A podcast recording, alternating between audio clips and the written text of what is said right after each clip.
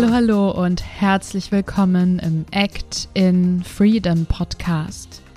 Dein Podcast für die Kunst, fürs Leben und für dich. Ich finde es mega, mega schön, dass du heute wieder reinhörst. Mein Name ist Emily Daubner, ich bin Gastgeberin dieses Podcasts und heute habe ich so ein cooles Interview für dich mit Lisa Holtmeier. Lisa ist die Gründerin von WordSeed. Es geht um das Thema, warum Worte deine Gesundheit beeinflussen. Ja, es geht um Kommunikation, wir alle kommunizieren und was Worte überhaupt für eine Macht haben.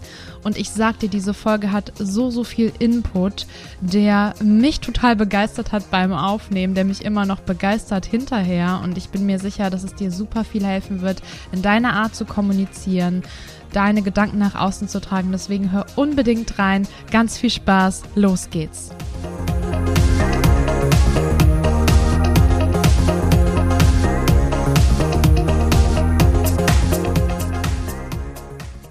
Heute ist die wunderbare Lisa Holtmeier von Wordseed zu Gast. Wir reden über gesunde Kommunikation. Ich freue mich sehr. Lisa, erzähl doch mal ein bisschen was über dich. Vielen, vielen Dank für die Einladung. Ich freue mich auch und hallo und herzlich willkommen an alle Zuhörerinnen und Zuhörer. Ja, ich bin Lisa Holtmeier, das ist mein Name. Ich bin gelernte Ergotherapeutin und wie Emily gerade schon erzählt hat, bin ich Gründerin von WordSeed. Und mir ist es eine Herzensangelegenheit, gesunde Kommunikation in die Welt zu bringen weil Kommunikation so großen Einfluss auf unser Wohlbefinden und unsere Gesundheit hat. Und vielen Menschen ist, glaube ich, noch gar nicht so bewusst, was Worte für eine Macht haben. Und ja, als äh, Coach bin ich unterwegs, als Trainerin. Ich gebe Fortbildungen gerade im Gesundheitswesen und Schule Ärztinnen, Ärzte, Therapeutinnen und ähm, habe dann noch einige Einzelcoaches, die ich auf ihrem Lebensweg begleite. Und das ist das, womit ich meine Zeit äh, verbringe und was zu meiner Berufung geworden ist. Ja, super schön. Danke dir fürs Ausführen. Wir gehen da nachher nochmal im Detail drauf ein, was WordSeed auch ist. Aber erstmal, sagen wir mal so, das war wahrscheinlich bei dir nicht immer so, dass du so, so toll über Kommunikation sprichst und das auch weitergibst. Und äh, wir hatten ja im Vorgespräch auch über deine Schulzeit gesprochen. Warum war denn da Kommunikation für dich schon ein Thema und wie hat sich das da für dich angefühlt? Hm, also in der als Schülerin, so in der siebten, achten, neunten Klasse, habe ich mich schon oft gefragt, warum gehen Menschen so miteinander um? Das Feedback, was wir von LehrerInnen erhalten oder wie SchülerInnen ähm, miteinander umgehen, ähm, fand ich immer so fragwürdig, weil ich auch andere Kinder beobachtet habe und den Eindruck hatte, Mensch, das, was gerade gesagt wurde, ähm, scheint den anderen verletzt zu haben, aber da wird irgendwie gar nicht so richtig drauf eingegangen oder dass ähm, wie Worte auch hängen bleiben, wo, ähm, weiß ich nicht, ein Lehrer wie aus dem Nichts sagt, Mensch, dann ist Mathe wohl nicht dein Fach, hast du halt äh, eine Schwierigkeit und es wird so eingebrannt, oh, ich werde das nie wirklich lernen. Und das ist ein Satz, der per se jetzt gar nicht so schlimm klingt, aber ähm, schon große Auswirkungen hat. Und auch ich ähm, war Opfer von Mobbing jahrelang und habe mich immer gefragt, warum machen das Menschen?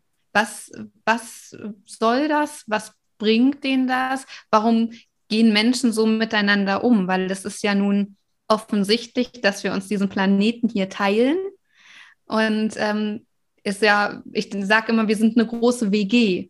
Und dann sollte es ja irgendwie unser Ansinn sein, wenn wir hier gemeinsam leben, auch gut miteinander zurechtzukommen. Das bedeutet nicht, dass man jeden mag und jeden sympathisch findet, aber es bedeutet für mich, dass wir einander respektieren und akzeptieren in, unserer Individualität. Und ich habe halt nie so richtig verstanden, warum Menschen so miteinander umgehen. Und dann fing ich an, mit 14 Jahren mein erstes Kommunikationsseminar zu besuchen, weil mich das wirklich sehr interessiert hat, weil es ist ja nun mal die Basis unserer ja, zwischenmenschlichen Beziehungen, unser Miteinander wird ja maßgeblich von verbaler und nonverbaler Kommunikation geprägt. Ja, wahnsinnig toll. Also, dass du dich das schon damals gefragt hast. Ich glaube, wir kennen solche Situationen alle. Und wenn ich jetzt jetzt heute ein Coaching mache, dann, dann tauchen ganz oft Glaubenssätze auf, die mir als Kind irgendwie eingebrannt wurden in der Schule, auch von den eigenen Eltern, ja. Und ich glaube, viele wissen das gar nicht, was sie mit Sprache eben anrichten können und warum eben Kinder sich so verhalten. Ich habe immer das Gefühl, die fühlen sich dann besser, die üben irgendwie Macht aus oder haben es von zu Hause so mitbekommen und da findet gar keine Reflexion statt. Also meinst du, es müsste eigentlich noch mal so ein Fach geben, auch gerade in der Grundschule, äh, ja, das vielleicht Kommunikation heißt und gar nicht mal nur Deutsch, sondern so ein Zusatz ist? Ja, also ich halte das für so sinnvoll, weil Kommunikation ist ja, wie gesagt, die Basis für so viel und wir haben es nie so richtig gelernt. Mhm. Und es ist schwierig. Wir glauben ganz oft, wir müssen das ja können. Wir machen das ja jeden Tag. Genauso wie es ist, plötzlich Führungskraft zu sein. Das hat ja niemand gelernt.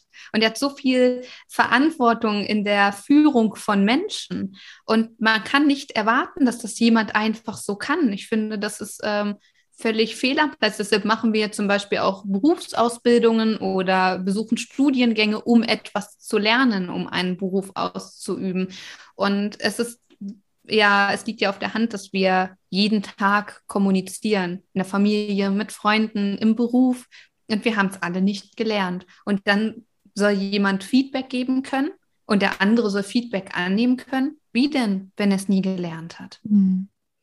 Ja, beziehungsweise man lernt, glaube ich, nur von denen, die über dir stehen oder mit denen du die ganze Zeit in Beziehung stehst. Und wenn die das mhm. eben auch nicht wissen, klar, dann kommst du dann in ein Umfeld rein, wo es normal ist zu mobben, wo es normal ist, irgendwie Kraftausdrücke zu nutzen oder falsche Glaubenssätze irgendwo einzupflanzen. Mhm. Und da finde ich super wichtig, dass wir jetzt auch mit der Folge und du mit deiner Arbeit da so eine Aufklärung leistest. Ja, und ähm, Du hast ja eben gesagt, dass du dich mit 14 da weitergebildet hast. Hat das denn was für dich verändert, auch da schon in deiner Art und Weise mit anderen Menschen zu kommunizieren? Ich habe nochmal anders beobachtet. Mir hat das Wissen sehr geholfen, Dinge zu verstehen. Hm. Warum ist etwas so? Ich finde, Erklärungen können auch sehr heilsam sein, zu verstehen, ah, das ist aus dem und dem Grund so. Das fällt Menschen dann leichter, Dinge zu akzeptieren. Und so ging es mir auch, dass ich verstanden habe, ah, wie funktioniert das überhaupt? Ne? Und ähm, was, was machen Worte mit Menschen? Wie kann ich ähm, mich auch distanzieren von Vorwürfen? Das gibt uns ja ähm, auch, das gibt uns Tools an die Hand. Und für mich ist ähm, eine gesunde Kommunikation auch ähm, Selbstschutz. Ich kann mich selbst schützen, ich kann mich selbst auch ein Stück weit verteidigen. Das klingt immer so hart, aber es ist für uns auch wichtig, unsere, ja, unsere Energie zu schützen, uns selbst äh, auch gut vertreten zu können unsere Werte vertreten zu können. Das machen wir ja auch verbal. Und ich möchte damit nicht sagen, dass Menschen eine böse Absicht hinter ihrer Kommunikation haben, was du eben auch schon gesagt hast. Vielen Menschen ist es schlichtweg mhm. nicht bewusst. Unsere Eltern würden uns nie mit Absicht etwas Böses wollen. Ne? Das ist, sie haben auch nichts falsch gemacht. Es gibt kein richtig oder falsch. Ich denke, es war ihnen einfach nicht bewusst und eine gesunde Kommunikation ist für mich eine bewusste und achtsame Kommunikation. Und ähm, dieses Seminar hat in mir viel, in mir viel gearbeitet, um auch für mich klar zu machen, okay, ich möchte gerne mit Menschen arbeiten. Und dieses Thema Kommunikation ist mir ganz wichtig. Irgendwas ist da noch, aber ich habe noch gar keine Ahnung, was. Ne? Ich finde auch so schön, was du am Anfang gesagt hast, dieses Verständnis erstmal zu haben, es rational zu begreifen, weil ich erlebe immer, auch wenn ich mich äh, weiterbilde über mich selber, wenn ich Dinge verstehe, kann ich sie viel besser annehmen. Und man mhm. ist ja häufig mit einer Emotion konfrontiert. Warum hat mich Mama, warum hat mich mein Freund, der, die das Person jetzt angeschrien und warum ist jetzt diese Wut bei mir? Und dann ist man so hilflos manchmal und weiß gar nicht damit umzugehen. Wenn du aber vielleicht verstehst, warum die Person das gesagt hat, wenn man darüber ins Gespräch geht, mhm. dann ist diese Angst vor Konflikten, die ganz viele haben, ich auch, ja, ja dann verschwindet die irgendwie irgendwann, weil man, weil man weiß, ey, wenn, wenn die andere Person fähig ist, mit mir auf Augenhöhe zu reden, dann finden wir da auf jeden Fall eine Lösung gemeinsam. Ja, absolut. Das kann so viel Sicherheit geben. Ne? Und das ist ja auch wieder förderlich für unsere Gesundheit, ne? weil es kann ja unglaublich viel Stress in so einem Körper verursachen. Wir alle hatten womöglich schon mal die Situation, dass wir einen Gesprächstermin hatten So, und jeder reagiert anders darauf. Ne? Manche sind wahnsinnig aufgeregt, manche sind super gestresst und dann kommen Symptome wie äh, Schlafstörungen, Durchfall, Magenschmerzen, Kopfschmerzen, Schweißigkeit. Der Körper reagiert ja darauf. Oder auch im Gespräch, dir wird plötzlich ein Vorwurf gemacht oder du empfindest etwas als Vorwurf. Wie reagiert dein Körper darauf? Ne? Manche fangen an zu schwitzen, manche werden unruhig, äh, Magengrummeln, ähm, die haben Druck auf der Brust, äh, verspannte Muskulatur. Muskulatur, jeder reagiert anders darauf, aber es zeigt ja einfach, es ist gar nicht immer der Stress, der die Ursache ist, sondern die Ursache liegt noch viel vorher, nämlich in der Kommunikation. Und dann ist der Stress entstanden und dann die Symptome. Ja, sehr schöne Veranschaulichung auf jeden Fall. Also ich bin zum Glück in meinem Leben noch nie viel mit Gewalt, ähm, auch Handgreiflichkeit konfrontiert worden. Aber wenn ich mich jetzt erinnere, war für mich es immer viel, viel schlimmer, mit Worten bestraft zu werden, als irgendwie mit Körperlichkeit. Wenn mhm. jemand zu mir gesagt hat, ich will dich heute nicht mehr sehen oder sowas. Ja, als ja. Kind ist es für dich so, ganz, ganz schlimm. Mhm. Absolut, genau. Und, ähm, Deshalb ist es ja auch so schlimm für uns, ignoriert zu werden. Das ja. ist ja wirklich, das ist ja psychische Gewalt. Weil eines unserer Grundbedürfnisse ist es, anerkannt, gesehen zu werden und Wertschätzung zu erfahren. Das ist genauso ein Grundbedürfnis, wie etwas zu essen zu bekommen, etwas zu trinken zu bekommen. Das ist genau, das ist gleichwertig und es hat nichts damit zu tun. Und das ist ganz wichtig. Oft wird gesagt, naja, wenn du so Anerkennung im Außen suchst, wenn du dir Wertschätzung so wichtig ist, dann bist du nicht genug bei dir, dann bist du nicht selbstbewusst genug. Und ich möchte jetzt an dieser Stelle sagen, Freunde, das ist Bullshit. Du solltest nicht süchtig danach sein, dass du immer nur auf Anerkennung angewiesen bist, um dich gut zu fühlen. Aber es ist ein Grundbedürfnis. Wir alle, ob wir es hören wollen oder nicht, wir brauchen Anerkennung, wir brauchen Bestätigung, wir brauchen Wertschätzung. Das ist wichtig für uns und jeder hat auch ein Recht darauf. Ja, das stimmt. Danke dir, dass du das nochmal so hervorhebst. Du hast ja auch gesagt, als du dich vorgestellt hast, dass du dich zur Ergotherapeutin hast ausbilden lassen. Und da mhm. würde ich gerne mit dir noch mal reinschauen für alle, die dies nicht wissen. Was genau macht eine Ergotherapeutin und was hat dir das noch mal geholfen jetzt in Bezug auf die Macht der Worte? Hast du da noch mal einen anderen Bezug zu bekommen? Mhm. Also als Ergotherapeutin kann man in verschiedenen Einrichtungen und Kontexten arbeiten. Es gibt zum Beispiel eine Ergotherapiepraxis oder in der Klinik, ähm, dass wir dort tätig sind. Und es geht vor allem darum, Menschen ähm, in ihren Aktivitäten des täglichen Lebens zu unterstützen. Wenn zum Beispiel durch ähm, eine Erkrankung ein Mensch eingeschränkt ist oder ein Kind ähm, durch vielleicht eine Entwicklungsverzögerung noch nicht so weit ist, dann unterstützen wir die Menschen dabei, genau ähm, diese Fähigkeiten noch zu entwickeln. Ob das jetzt ist ein Kind, was ähm, ja ein bisschen Schwierigkeiten hat in der Feinmotorik, ähm, dass es dann bereit ist, in die Schule zu gehen und den Stift zu halten. Oder ein erwachsener Mensch, der einen Schlaganfall erlitten hat und sich gerne wieder selbst waschen möchte. Dann schauen wir, was braucht derjenige oder diejenige dafür, um das wieder machen zu können. Und meine erste Station war ähm, eine Ergotherapiepraxis, die eine Kooperation mit einer Klinik hatte. Und dann stand ich dort das erste Mal ähm, auf einer Intensivstation und ähm, wurde mit ganz vielen Reizen konfrontiert. Und auf der Intensivstation ist es so üblich, dass die Menschen mit Monitoren überwacht werden. Das bedeutet, mhm. der Blutdruck ähm, wird überwacht, die Herzfrequenz, die Temperatur und so weiter. Alles wird auf Monitoren angezeigt. Manche von euch kennen das vielleicht aus Fernsehserien. So ist es ähm, auch im, im Real Life quasi, dass es äh, dort ein Monitoring gibt. Und ich habe irgendwann festgestellt, dass wenn dann so ein Ärztetrupp reinkommt zur Visite, eine, eine Wand mit weißen Kitteln, was das mit Menschen machen kann. Plötzlich kommt, äh, ja, das sind ja oft mehrere Menschen oder immer mehrere Menschen. Und ähm, plötzlich habe ich festgestellt, das fängt dann auch an, Alarm zu schlagen, wenn der Blutdruck zum Beispiel zu hoch wird oder die Herzfrequenz und die Menschen unruhig werden.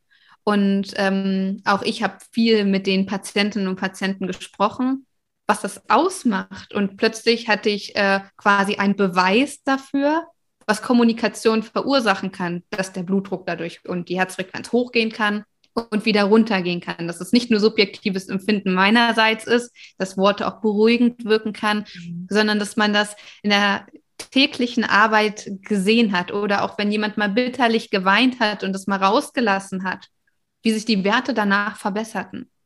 Und das fand ich so spannend ähm, und es hat mich noch mehr zum Nachdenken angeregt, Moment, da ist ja noch mehr möglich. Oder auch wenn so ein Anästhesiegespräch und wir müssen da am Hirn etwas operieren und dann schneiden wir das auf und so weiter. Ne? Und was das mit Menschen macht, ich meine, das muss man sich ja selbst nur mal vorstellen. Und ja, die müssen aufklären, die Frage ist allerdings, wie sie es tun. Mhm. Und es hat mich äh, sehr interessiert. Äh, ich habe viele Fortbildungen in der Zeit dann auch besucht und habe dann entschlossen, okay, ich möchte noch mehr lernen. Ich ähm, gehe studieren und studiere Therapie und Gesundheitswissenschaften. Ja. Genau. Wow. Ja, ey, wie, wie du das sagst, also ich ich kenne das auch nur von anderen Gesprächen, weil ich selber nie, noch nicht zum Glück Klopf auf Holz, noch nicht so oft im Krankenhaus äh, war und liegen musste. Aber wenn jemand da eh schon angeschlagen ist, unter Narkose ist, was weiß ich, und dann wird dir eben in so einem Gespräch erklärt mit Fachbegriffen, was passiert, mhm. wer behält sich denn das? Also ich, ich würde das noch nicht mal im äh, nüchternen Zustand mir alles behalten. Und ja. das so dieses Wie. Das Wie ist immer die Frage in jedweder Kommunikation. Du kannst mhm. ja Probleme ansprechen, aber man kann eben da wirklich einen Weg finden, das auf eine wertschätzende Art und Weise zu tun, so dass die Person das versteht, dass du dich ja. in die andere Person hineinversetzt und oh Mann, da ist so viel Potenzial, wirklich. Also. Und da ganz, ganz wichtig, wir suchen so oft ähm, nach den richtigen Worten. Ne? Mhm. ich hoffe, ich finde die richtigen Worte in dem Gespräch. Und du hast es gerade so grandios gesagt, das Wie ist immer wichtiger als das Was.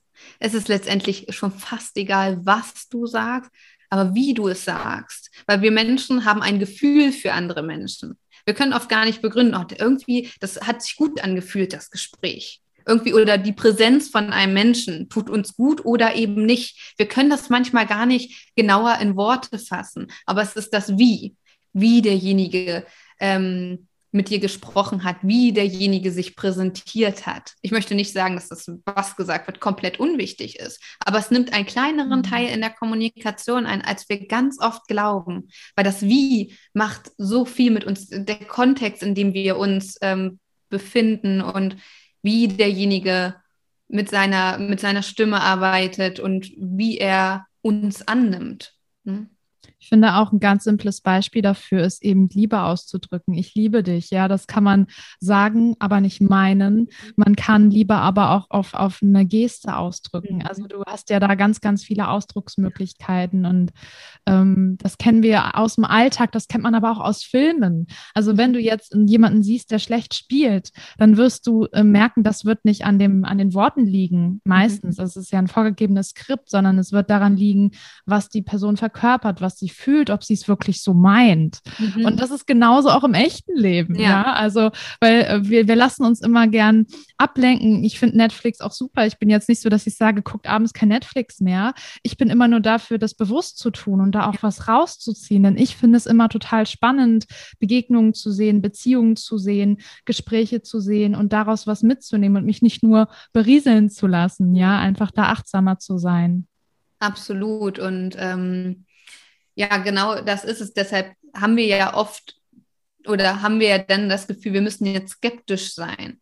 Das mhm. ist ja auch intuitiv, dass wir manchmal das Gefühl haben, irgendwie kann ich das gerade nicht so richtig glauben. Das liegt nicht am was, das liegt am wie. Ne, das ist ja dann, das ist ja der Anhaltspunkt für unsere Intuition, zu sagen, ah, irgendwas, irgendwas ist komisch, dass wir Dinge anfangen zu hinterfragen oder dass wir Menschen für nicht ganz so glaubwürdig halten. Das ist einfach, das ist eine Bewertung unsererseits, aber sie beruht auf dem Wie.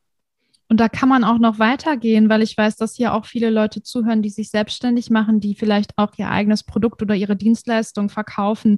Ja, äh, verkaufen. Verkaufen äh, findet immer dann statt, wenn du es auch wirklich aus dem Herzen meinst. Ja. Man kann jetzt hier ganz viele Menschen irgendwie engagieren, die das für dich machen, aber mhm. wenn du es nicht wirklich so meinst, dann kommen die Leute nicht, weil du verkaufst ja meistens Emotionen. Du verkaufst dich als Mensch, weil wissen wir alle, es gibt alles ja schon tausendmal auf der Welt. Warum kaufen die Leute bei dir? Dir. Hm? Mhm. Ja, genau, Weil du eben perfekt. für das Wie eine andere Sprache gefunden hast, und zwar deine eigene. Ja. ja. Und es sind nicht unbedingt die Worte, gerade im Verkaufstraining, ne, die, das muss zu dir passen, gerade Verkauf. Ne? Und ich könnte mich auch nicht hinstellen und nur heute und nur jetzt und sei schnell und was. Ne?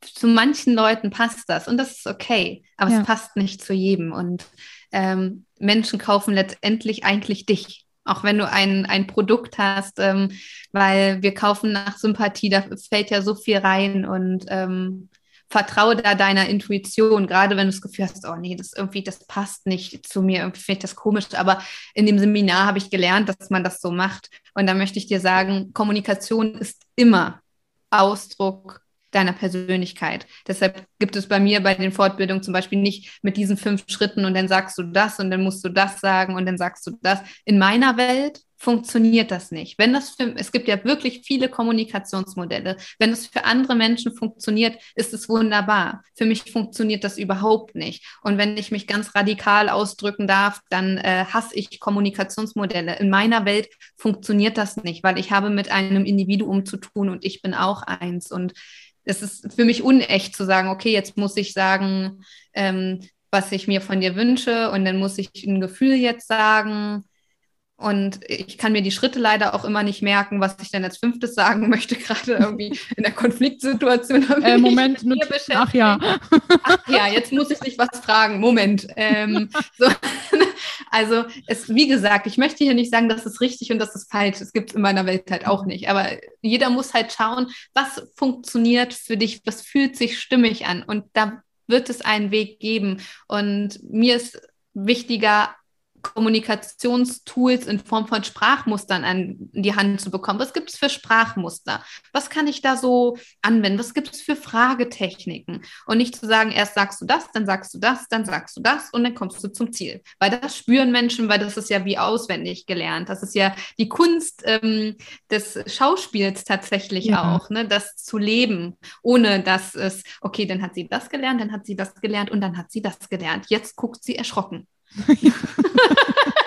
oh, ich muss jetzt erschrocken gucken, das war, das war gar kein Text. So, ne? ja, ja, genau.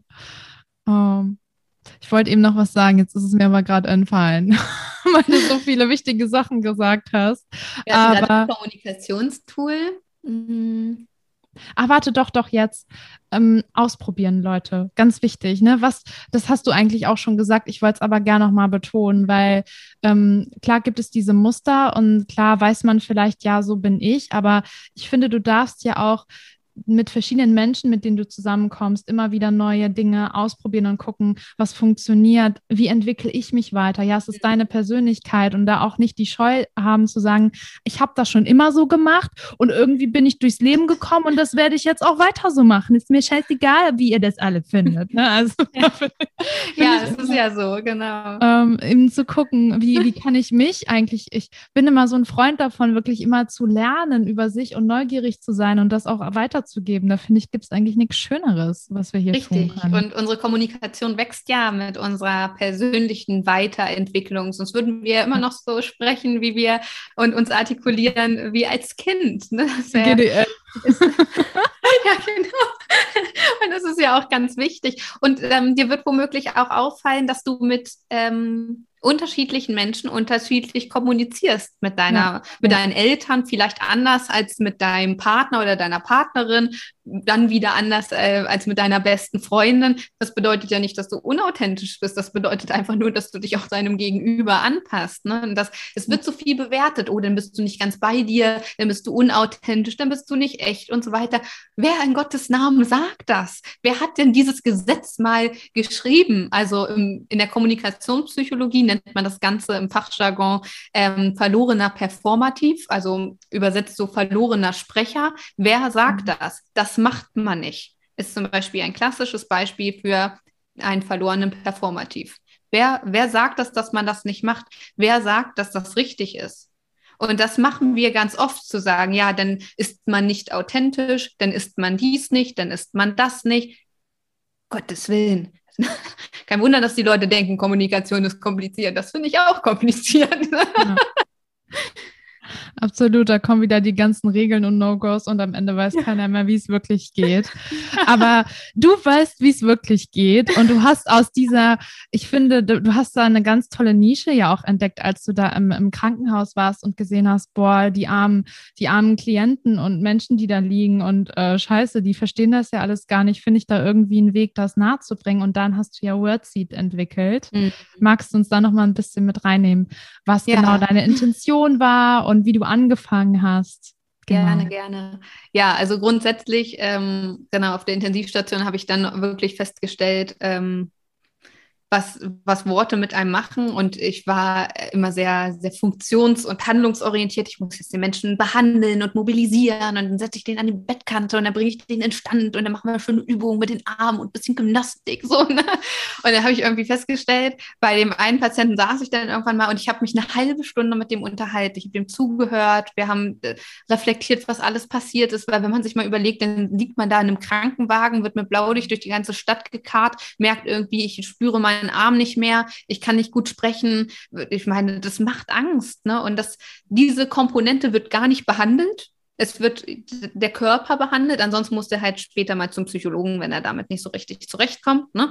Aber die, der Mensch wird gar nicht aufgefangen. Und dann habe ich mit dem eine äh, halbe Stunde gesprochen und dann wollte ich in die Akte dokumentieren und was kam sofort? Ich hatte ein schlechtes Gewissen. Ich habe ihn nicht behandelt. Ich habe keine Therapie mit dem gemacht. Das ist aber meine Aufgabe als Ergotherapeutin.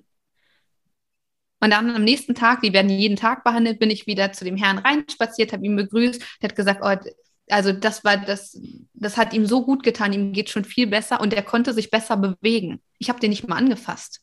Und dann dachte ich so, hm, vielleicht ist Kommunikation ja auch Therapie. Das mhm. klingt so verrückt, weil es gibt ja Gesprächstherapie, aber das ist ja nicht meine Aufgabe als Ergotherapeutin. Ich bin ja keine Psychotherapeutin. Und wir werden so darauf ausgerichtet, okay, du musst behandeln und dann hast du deine Therapieziele und dann kann der das so und so viel bewegen und dann kommen noch die Physios und die mobilisieren den auch nochmal durch und so weiter. Und dann im ähm, Studium geht es ja dann irgendwann an die Bachelorarbeit am Ende des Studiums und für mich war klar, okay, es muss ein Kommunikationsthema sein, das äh, liegt ja auf der Hand und ähm, ich habe geschaut, unter ja, welche Einflüsse Kommunikation haben und inwiefern man Kommunikation zum Beispiel als betriebliche Gesundheitsförderung einsetzen kann, weil wir Ergos kümmern uns ja auch viel um Ergonomie am Arbeitsplatz, ne, das äh, rückenschonend etc. pp. Und dann dachte ich, hm, ich glaube, es geht noch einfacher. Wir müssen jetzt hier nicht unbedingt nur den höhenverstellbaren Schreibtisch haben. Das ist alles toll. Das gehört auch alles zur Gesundheitsförderung nach wie vor mit dazu.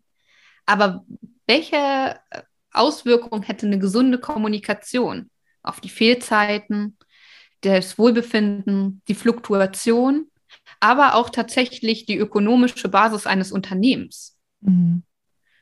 Und während der Recherchen habe ich geschaut, wer macht denn das in Deutschland, dass der oder diejenige gesunde Kommunikation in diese Welt bringt, das schult. Weil ich dachte, das ist ja jetzt keine neue Erkenntnis zu sagen, Kommunikation hat Einfluss auf unsere Gesundheit. Ne? Da dachte ich, ich bin ja hier nicht Platon, ne? also ich bin ja nicht der Prophet. Also ich, ich bin Lisa aus einem kleinen Dorf und bin ja jetzt hier nicht die Erste, die auf diese Idee gekommen ist. Aber ich habe ähm, niemanden so richtig gefunden, der das so macht, wie äh, auch nach den Erkenntnissen, die ich aus diesen vielen Recherchen gewonnen habe, um dann zu sagen, okay, irgendwann mache ich mich damit vielleicht mal selbstständig, aber jetzt, ich bin ja auch noch so jung und ich muss ja auch so viel lernen. Und so eine Selbstständigkeit, das ist ja auch ganz schwierig und alles ist sehr, sehr kompliziert und ähm, ja, Ende vom Lied war, ich war in meinem Beruf beziehungsweise in der Anstellung, wo ich war nicht ganz so glücklich und habe nach der perfekten Arbeitsstelle für mich gesucht. Es muss ja irgendwas geben, was perfekt zu mir passt, was all meine Wünsche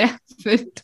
Und mit dieser Erwartungshaltung bin ich in meine Suche gegangen und war da nicht so erfolgreich, ähm, wie ich mir das gewünscht habe, weil es diesen, dieser, diese ja, diese Stelle muss noch für mich gebacken werden. und es war für mich so die Initialzündung zu sagen, alles klar, wenn ich jetzt, wann dann? Und habe mich äh, neben der Bachelorarbeit äh, selbstständig gemacht, dass ich so mit der Exmatrikulation dann mit WordSeed durchstarten kann. Und das war die Geburtsstunde von WordSeed. Yay! ja. Cool. Wie schön, dass du den Mut hattest zu sagen, hier ist irgendwie nicht das Richtige für mich. Ich mache es mhm. selber. So. Genau, so Freunde, wer muss ja anfangen. Genau. Und dann bin ich zur Gründerberatung bei uns an der Hochschule gestiefelt und habe gesagt, ich habe eine Idee, aber keine Ahnung. Was machen wir denn jetzt? genau. Und die haben mir dann geholfen, daraus ein Geschäftsmodell zu machen und aus mir eine Gründerin und äh, dass ich meinen therapeutischen Posten ein Stückchen verlasse, dass ich nicht jeden rette, sondern das auch wirtschaftlich tue. genau.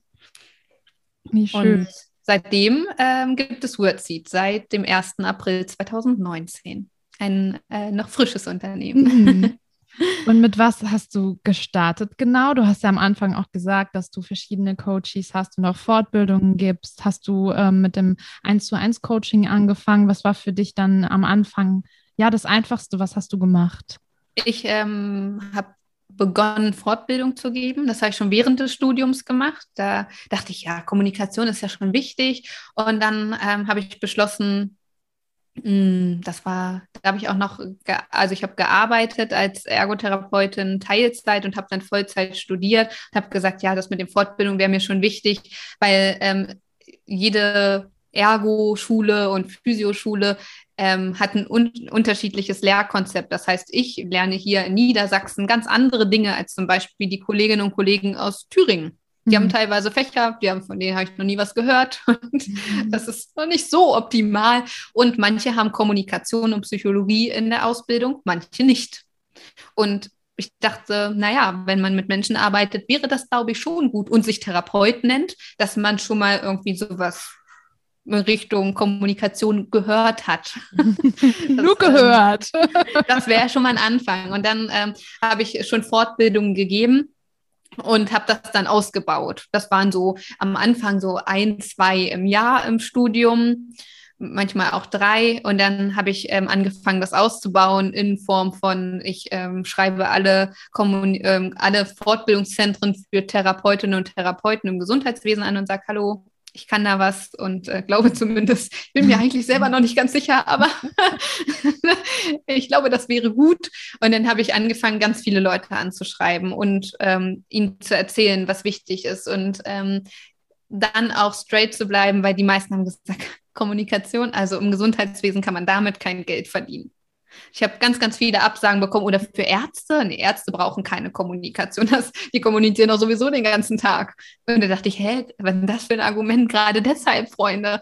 Und das war gar nicht so einfach. Erstens als junge Gründerin. Hm. Ich sehe sowieso jünger aus, als ich bin. Und ähm, dann auch noch in diesem, in diesem Markt des Gesundheitswesens zu sagen, hey Freunde, ne, das ist schon wichtig. Oder oh, haben wir schon oft versucht mit den Kommunikationsseminaren, meldet sich keiner an. Da, da, da dachte ich mir, was ist los? Ne? Und, aber manche haben mir die Chance gegeben, zu sagen, ja, hat zwar nie funktioniert, aber vielleicht machen sie ja hier irgendwas Besonderes. Ne? Wir, wir, bezweifeln das ein bisschen, aber sie scheinen ja doch sehr motiviert zu sein. Ne? Da dachte ich mir, oh, Freunde, ey. da dachte ich, ja, gut. Und so hat es angefangen, also ähm, Fortbildung zu geben. Und ähm, dann habe ich schon auch ein bisschen dieses Eins zu eins vermisst, was ich als Therapeutin sehr geschätzt habe, mhm. aber was für mich teilweise nicht so die guten Rahmenbedingungen sind, so zehn Therapieeinheiten hintereinander durchzukloppen, dann für jeden 45 Minuten zu haben oder eine Stunde und wenn der gerade in Tränen ausbricht, zu sagen, äh, Entschuldigung, jetzt kommt der nächste, ich wünsche Ihnen einen schönen Tag, wir sehen uns nächste Woche. Ne? Halten Sie sich tapfer, das schaffen Sie schon. So, ne? mhm. Und ähm, das war für mich manchmal super schwierig. Da denke ich, ich gerade bin ich am Kehren und jetzt soll ich sagen, es tut mir leid, bitte unterschreiben Sie Ihr Rezept hier, ne? wir sehen uns nächste Woche. Und deshalb habe ich dann angefangen, online Einzelcoachings zu geben, um mir meinen Rahmen selbst zu bauen. Natürlich habe ich auch einen Zeitrahmen, dass ich sage, eine Stunde nehme ich mir Zeit, aber wenn es länger dauert, dann dauert es halt länger. Und ähm, begleite da Menschen nicht nur kommunikativ, sondern generell auf ihrem Lebensweg, um ja, das rauszuholen, was wirklich da ist, ne? Und sich selbst noch ein bisschen besser kennenzulernen. Das kam denn dazu, weil ich äh, festgestellt habe in den Fortbildungen, so dieses Eins zu eins mit einem Menschen finde ich so super spannend auch. Ähm, ich sehe mich da eher so als Wegbegleiterin, mhm. dass ich da bin und den, so den Lebensweg ein Stück mitbegleiten darf und rechts und links neue Sachen entdecken darf. Und irgendwann ähm, geht derjenige ohne mich weiter und ich beobachte vielleicht aus der Ferne noch die Reise. Genau, so war der Anfang.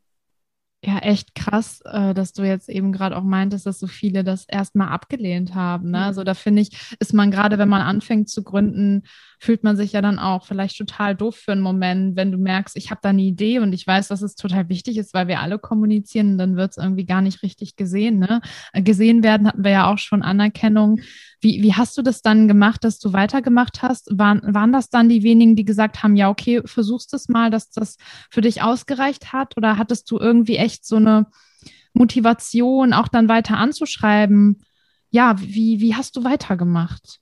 Mm, also ich habe bis zum heutigen Tag immer wieder Absagen, auch Fortbildungen, die geplant sind, die abgesagt werden, weil ich mhm. teilweise gar keine Anmeldung habe, nicht eine. Mhm. Es ist, äh, ich würde sagen, zu 60, 70 Prozent immer noch so. Mhm. Aber es zählen für mich die 30 Prozent, weil ich fahre auch oft in Fortbildungsinstitute, da sitzen vier Teilnehmer oder fünf.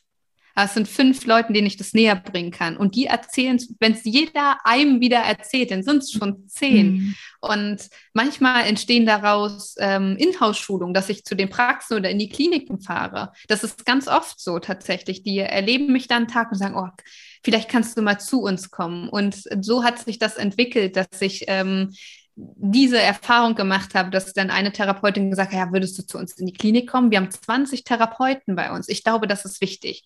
Und ich habe sie vorbereitet auf das Chefarztgespräch, weil der muss das ja schließlich unterschreiben. Und es hat wunderbar funktioniert. und ähm, da fahre ich jetzt zum Beispiel jedes Jahr hin. Und ich ähm, habe immer versucht, wenn es doch wenigstens einer ist. Und ähm, wenn, wenn ich jetzt hier sitze und darauf warte, wird es womöglich nicht passieren. Und ich gehe immer mit, mit meinem inneren Dialog voran. Ähm, ein Nein habe ich jetzt gerade schon. Wenn ich frage, dann könnte es vielleicht ein Ja werden. Mhm. Und irgendwann wird es vielleicht so sein, dass ich mal mein Postfach aufmache, meine E-Mail checke und dann fragt mich jemand, ob ich da was erzählen kann. Und das wird irgendwann so kommen. Jetzt ist das gerade noch nicht so, aber das ist in Ordnung. Ne? Und ich glaube immer, das Leben testet uns ein bisschen. Das Leben ist manchmal auch ein bisschen gemein und sitzt da Beine baumelt irgendwo und sagt, na, willst du das wirklich? Mhm. Ah, wir schicken dir mal eine Absage und noch eine und noch eine und noch eine. Na, willst du das wirklich immer noch in die Welt bringen? Und ich glaube ganz fest daran, wenn Menschen etwas ganz sehr wollen und eine so eine positive Absicht dahinter haben und sich durch irgendetwas durchkämpfen, Sie werden belohnt werden. Und das ist so eine tiefe Überzeugung, die ich habe. Das bedeutet nicht, dass ich nicht manchmal frustriert bin, dass ich geflucht habe, dass ich zu Hause auf dem Sofa war, saß und bitterlich geweint habe, weil ich dachte, Gottes Willen, wie soll denn das werden? Warum erkennen die Leute das nicht? Aber wenn sie es noch nicht erkennen, dann muss ich es noch deutlicher machen. Und dann habe ich den Podcast gestartet.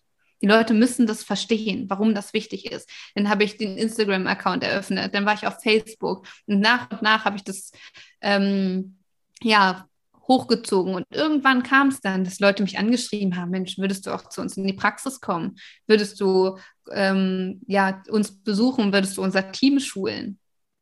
Und mit den Praxen, mit den, wirklich mit den allermeisten, 90 Prozent bin ich noch in Kontakt, die sich nahezu jedes Jahr oder mehrmals im Jahr oder coache dann die Führungskräfte. Und dadurch hat sich das ähm, entwickelt. Und ja, Geduld ist eine Tugend. Ne? Also geduldig bin ich überhaupt nicht. Kann ich, kann ich leider keine Tipps zu geben. Also wenn jemand Tipps hat, schreibt mich an.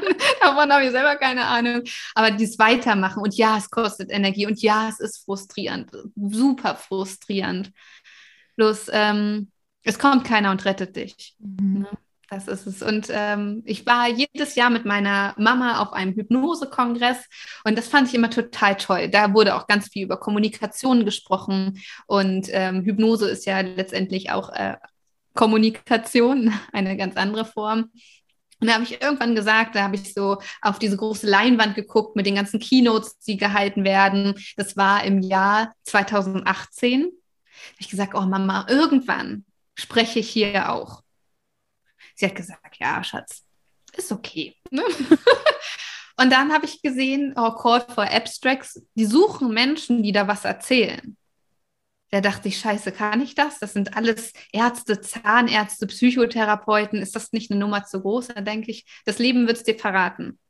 Entweder du kriegst eine Absage, dann darf ich noch ein bisschen üben, oder es wird was. Und 2019 habe ich dann, stand ich dann da tatsächlich, hatte den größten Saal dort mit den meisten Teilnehmern und habe da was zur gesunden Kommunikation erzählt. Und habe ich es mir zugetraut? Nicht wirklich. Ich habe Blut und Wasser geschwitzt. Ich war völlig fertig mit der Bereifung. Aber es war meine Chance, den Leuten zu erzählen, was los ist, ne? was, warum das so wichtig ist und auch, auch, auch auf ein Publikum zu stoßen, was das auch versteht, weil sie sich damit auseinandersetzen.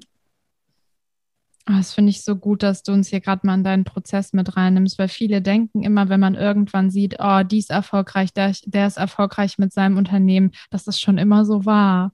Mhm. Aber Erfolg ist erstmal sowieso ähm, total schwierig zu definieren, finde ich. Und eben dieses Dranbleiben, diese Geduld zu haben, äh, mhm. immer wieder die Wunschkunden auch zu manifestieren, die Energie hochzuhalten. Ja, wir verkaufen unsere Energie und ähm, verkaufen ist ja sowieso in Deutschland so ein, so ein doofes Wort, was keiner keiner hören will. Aber eben zu gucken, dass, dass man sich damit bereichert mit dem, was du ja. eben weitergibst, dass die Leute da so einen Mehrwert mit rausnehmen. Und ich glaube wirklich, was du gesagt hast, da immer weiter an sich zu glauben, durch Krisen durchzugehen und auch Chancen zu ergreifen, auch wenn man denkt, dass die vielleicht eine Nummer zu groß sind und dadurch dann aber wieder weiter zu springen. Also ja. richtig toll ich denke, was wir uns bewusst machen dürfen, entscheidend am Ende des Tages ist nicht, was du geerntet hast, sondern was du gesät hast. Und alles, was du tust, wenn du dran bleibst, das ist alles Saatpflege. Und dann keimt es irgendwann und dann wächst es und wächst und es dauert so lange. Es dauert gefühlt ewig, aber du machst ja jeden Tag was. Das ist ja das Gemeine in diesem Prozess,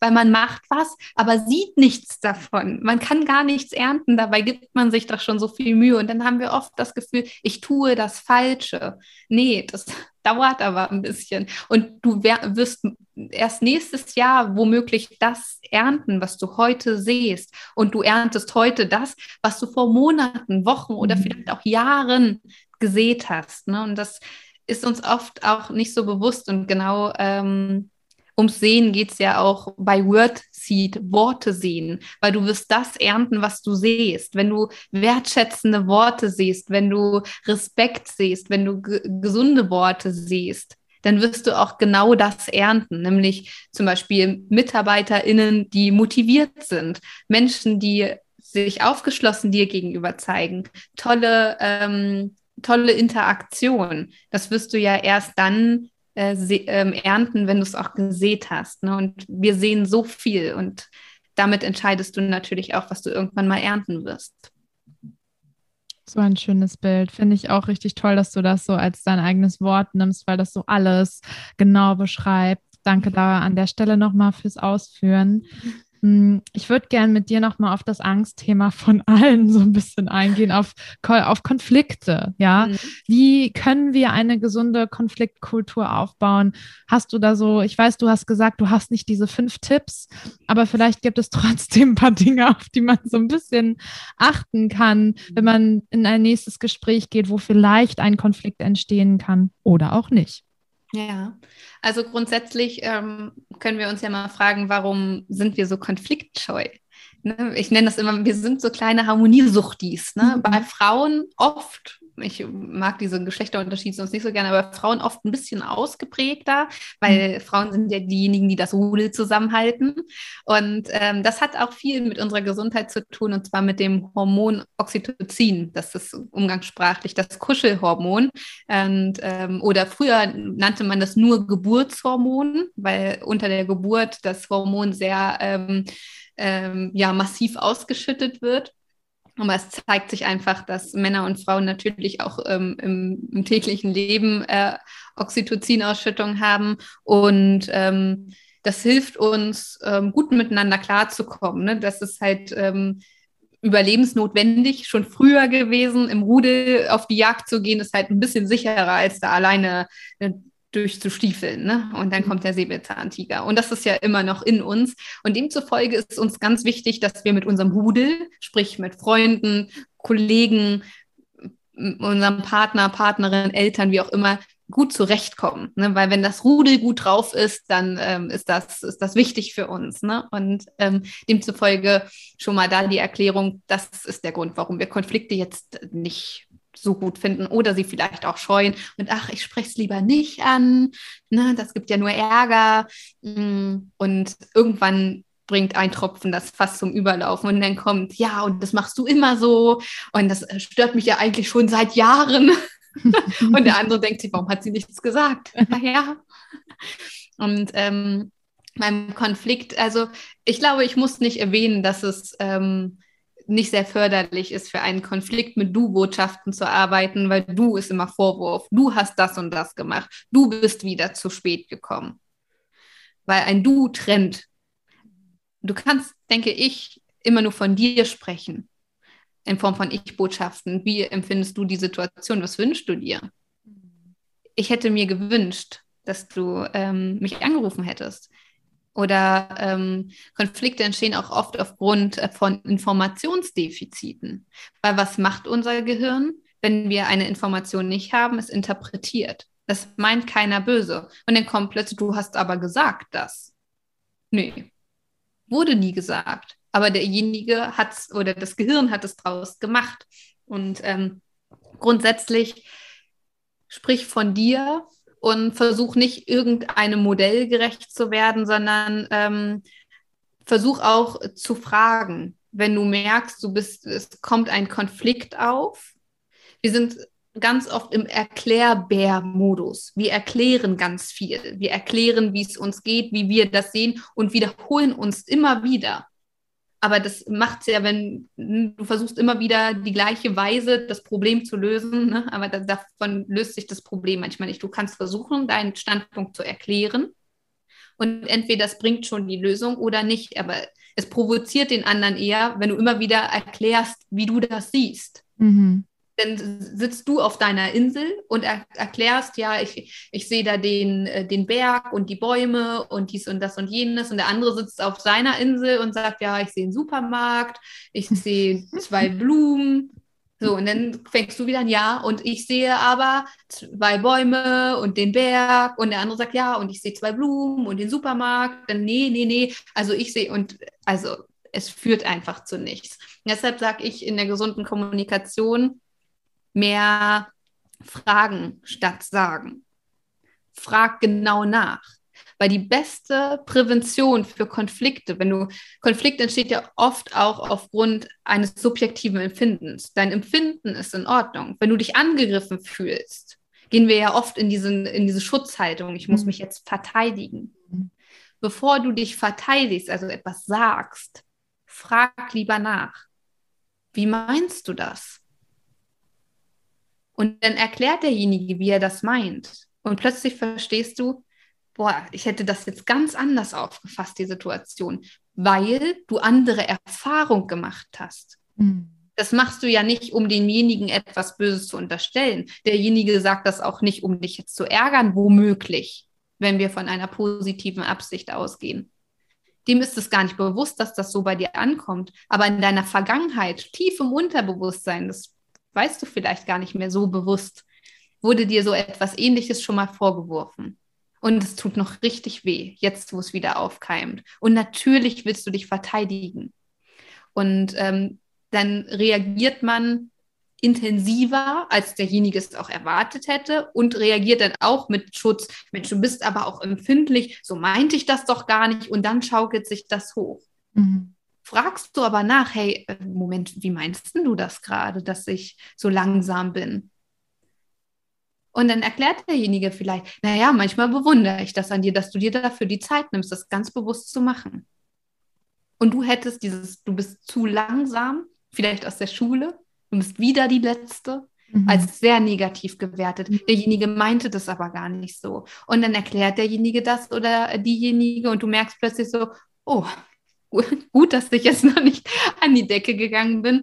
Mal eine Erklärung, da sind wir wieder, kann auch sehr heilsam sein zu erkennen, hm, das war jetzt in meiner Wahrnehmung, habe ich das ganz anders wahrgenommen. Das kannst du ja auch so sagen. Oh, gut, dass du das sagst. Weißt du, mir, äh, ich hätte das jetzt ganz anders wahrgenommen. Nicht, weil ich dir was Böses unterstellen möchte. Bloß da gab es meine Situation. Und da habe ich mich irgendwie gerade zurückversetzt gefühlt.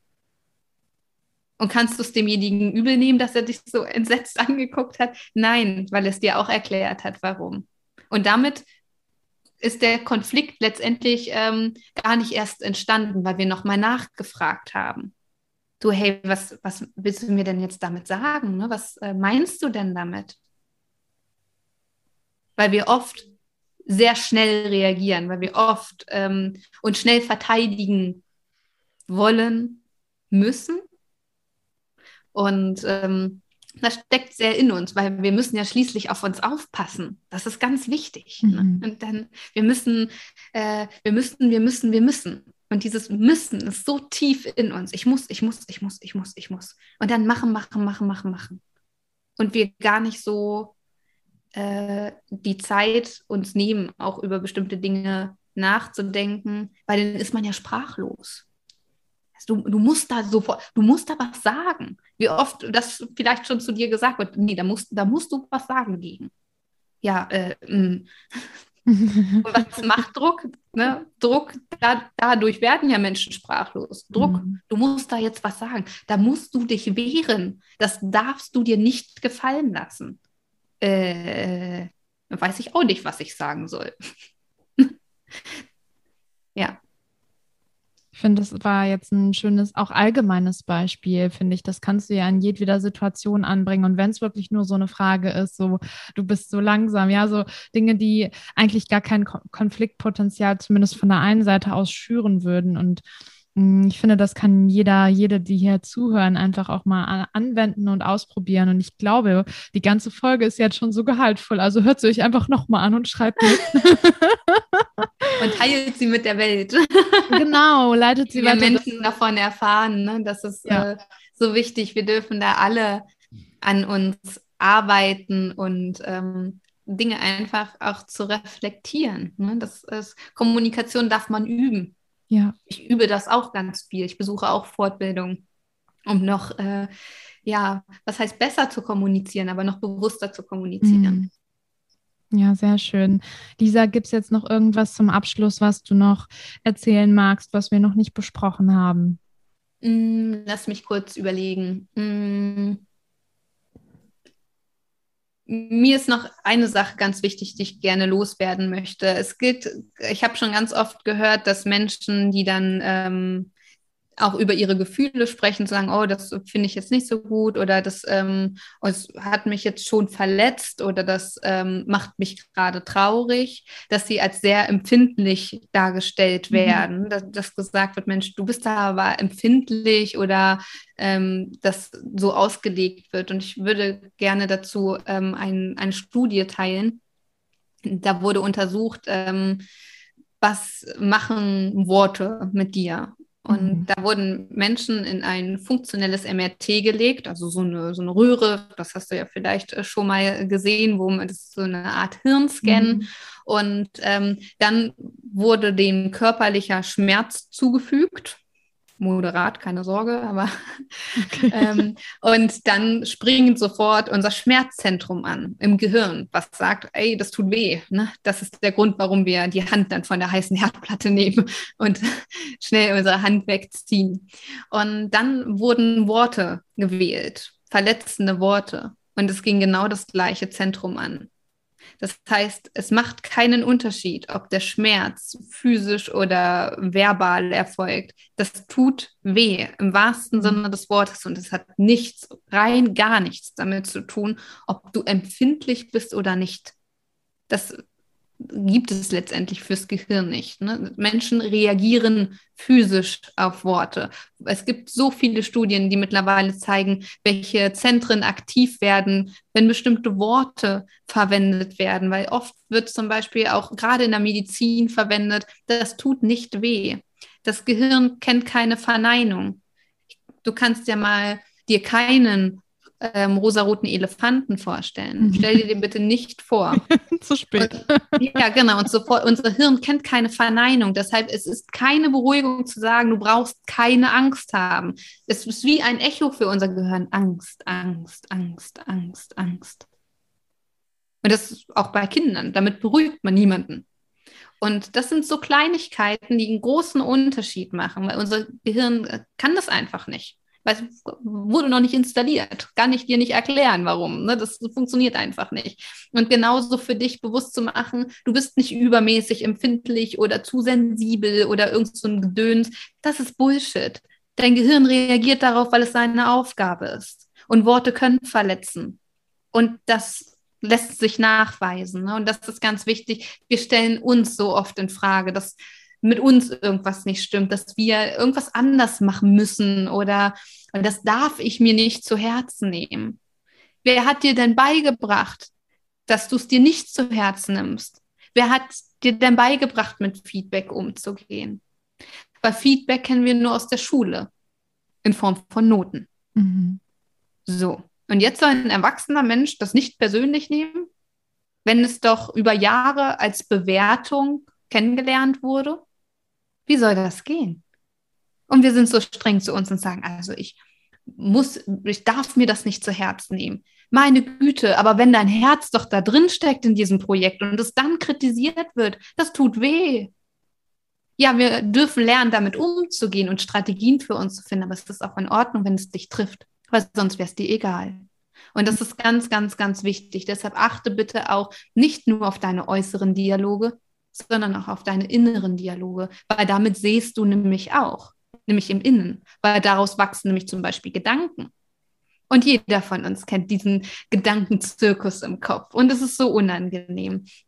Und du kannst viel für dich tun, indem du dich auch im inneren Dialog verbal für dich vorbereitest. Ob es jetzt Gespräche sind, ob es ein Arztbesuch ist, ob es etwas anderes ist oder einfach indem du morgens in den Tag startest und etwas Gutes zu dir sagst, weil wir sind so streng zu uns. Weil so wie du mit dir sprichst, ich glaube, ganz oft würdest du so nie mit einem Menschen sprechen, den du ganz sehr liebst, weil du so streng zu dir bist.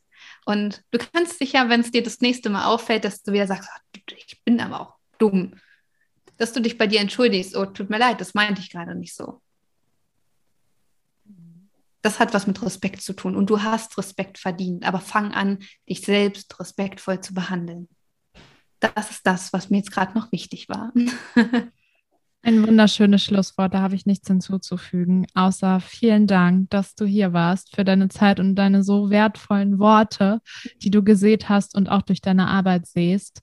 Ich würde jetzt ganz gern zum Schluss nochmal erfahren, vor allem für alle, die zuhören, wo man dich finden kann. Ich bin mir sicher, da haben wir jetzt bestimmt ein paar Leute abgeholt, die vielleicht mit dir in Kontakt treten möchten. Ich hoffe das sehr. Erzähl doch mal, wo findet man dich? Ja, erstmal vielen, vielen Dank für die Einladung, weil es ja wieder eine Möglichkeit ist, ähm, ja, darüber zu sprechen und ähm, auf das Thema aufmerksam zu machen. Dafür bin ich sehr, sehr dankbar. Man findet mich, indem man entweder WordSeed googelt, also Word wie das Wort und Seed S-E-E-D und sonst findet man mich auf Instagram, auf Facebook, auf YouTube, Spotify und iTunes. Da findet ihr den Wordseed Podcast. Also überall, wo du Wordseed eingibst, findest du mich. Viele Wege führen nach Rom und zu mir. so.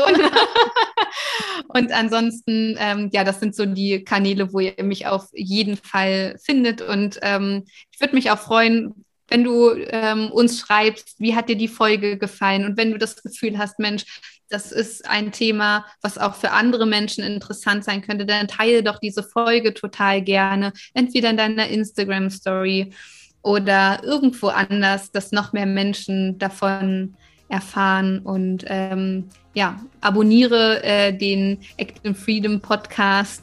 Das ist auch ganz wichtig, damit genau solche Menschen mit ihrer Vision wachsen können. Ne? Das ist, es sieht immer alles so einfach aus, aber wir sind tatsächlich darauf angewiesen. Ne? Deshalb tu uns den Gefallen, teile diesen Podcast mit der Welt und äh, so können wir gemeinsam die Welt ein, ein bisschen verändern. Und ich glaube, ähm, gemeinsam gelingt uns das am besten. Genau. Also Wordseed googeln, bei äh, dem Podcast, bei YouTube kannst du auch schauen. Da gibt es dann auch Videos dazu oder bei Instagram. Schreib mir gerne, dass du den Podcast gehört hast. dann freue ich mich. Genau. Und falls du dir das jetzt alles nicht behalten konntest, findest du natürlich alles in den Show Notes. Danke, Lisa, du hast jetzt äh, das Marketing schon vorweggenommen. Kein Problem. ähm, genau, Fragen könnt ihr jederzeit stellen. Ihr könnt auch ähm, natürlich Kritik äußern. Wir, wir, wir, sind immer offen, die Lisa und wir auch. Also auch da findet ihr alles äh, in den Show Notes, wenn ihr mit uns in Kontakt treten möchtet. Und jetzt vielen, vielen Dank fürs Zuhören. Vielen Dank fürs Interview. Achtet auf eure Worte. Ja, achtet darauf, wie ihr mit euch sprecht und mit anderen. Und dann würde ich sagen, hören wir uns in der nächsten Folge. Bis dahin. Ciao, ciao.